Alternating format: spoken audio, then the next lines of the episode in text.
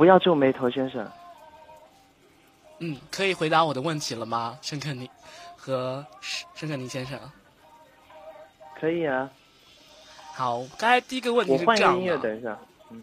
嗯。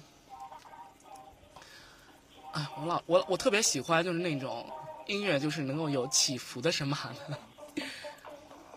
好了，我我最近在听少女时代，嗯，开始问吧。啊，好。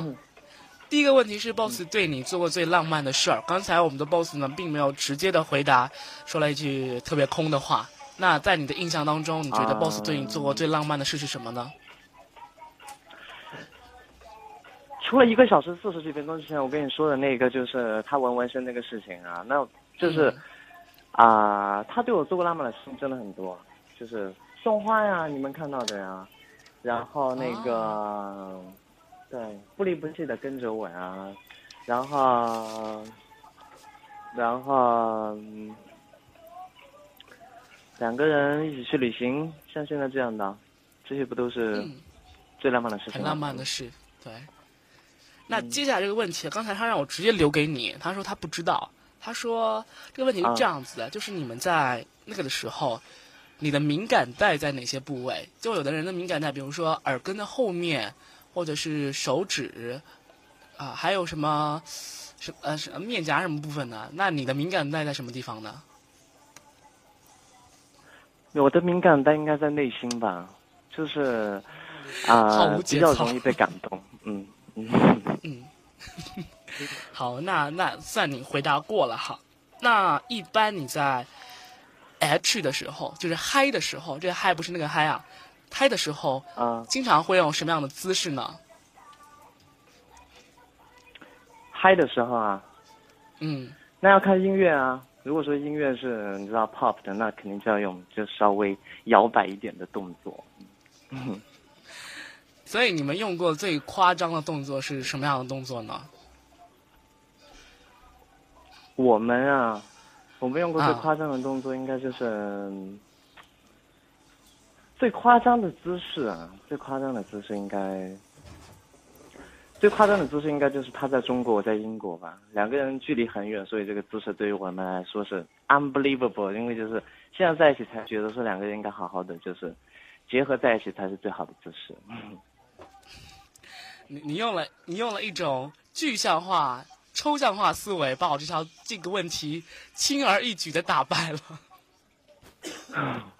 因为我跟你讲，就是那个，我我也想就是回答大家，就是你知道 sex matter 方面的这些问题啊，但是呢，啊，这并不是大家都能够就是那个消化的东西，因为可能就有的人就嗯对，然后所以说呢，我们还是就是尽量正面积极的，然后私底下我再告诉你这个事情好了。好好，大家私底下大家吃个夜宵什么的。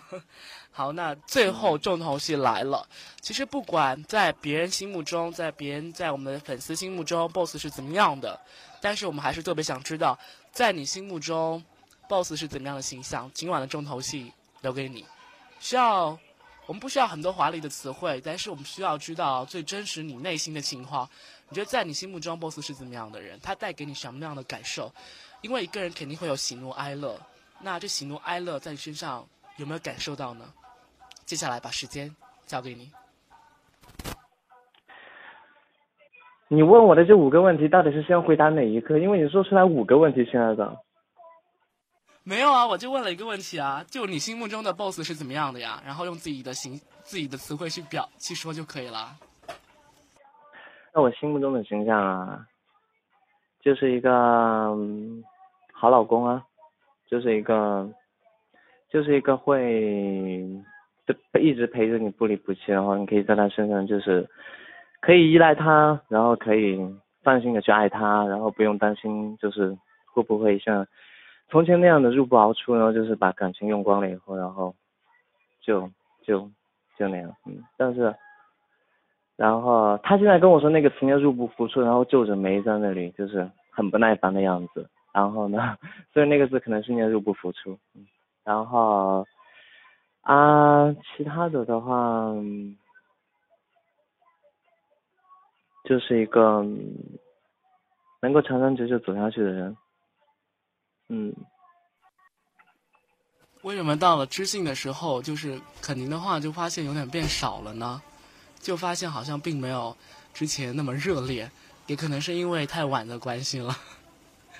不是，我觉得是因应该有为嗯，有有什么样的原因呢？没有什么原因，因为就是啊、你说语言要平时嘛，那那就平时的来讲的话是这样。嗯，其实我觉得，其实不管不管我们说再多的语言，用再多的外在表现，都不可能很好的去诠释你心目中 BOSS 的形象，因为他是一个活生生存在的个体，他很多的东西是你可以用眼、用耳去用心体会的，所以其实。我觉得这次专访专访的主要目的还是为了让大家了解到 BOSS，也让你们之间的感情有一个，虽然说不知道会不会有升温吧，那希望有升温这样的举动，为你晚上这边拍的时候有个非常好美好的夜晚。好邪恶啊！那最后吧，问一个问题，就是刚才互动平台有听众朋友在问，刚才就是说，boss 刚才有说到一个事情，就是要打司机，啊、也想知道一下是怎么样的一个情况，能跟我们说一下吗？就出租车司机，啊、昨天晚上是，就是因为我跟他两个人坐那个 taxi，然后接着呢，他不是会停吗？就遇到红绿灯了，然后那个车停了以后，当时我就在后座，就是会晃脚那个样子，然后啊、司机好像就不高兴，然后他就跟我说，就是可不可以不要晃脚，然后呢，你快点过来跟大家聊天啊。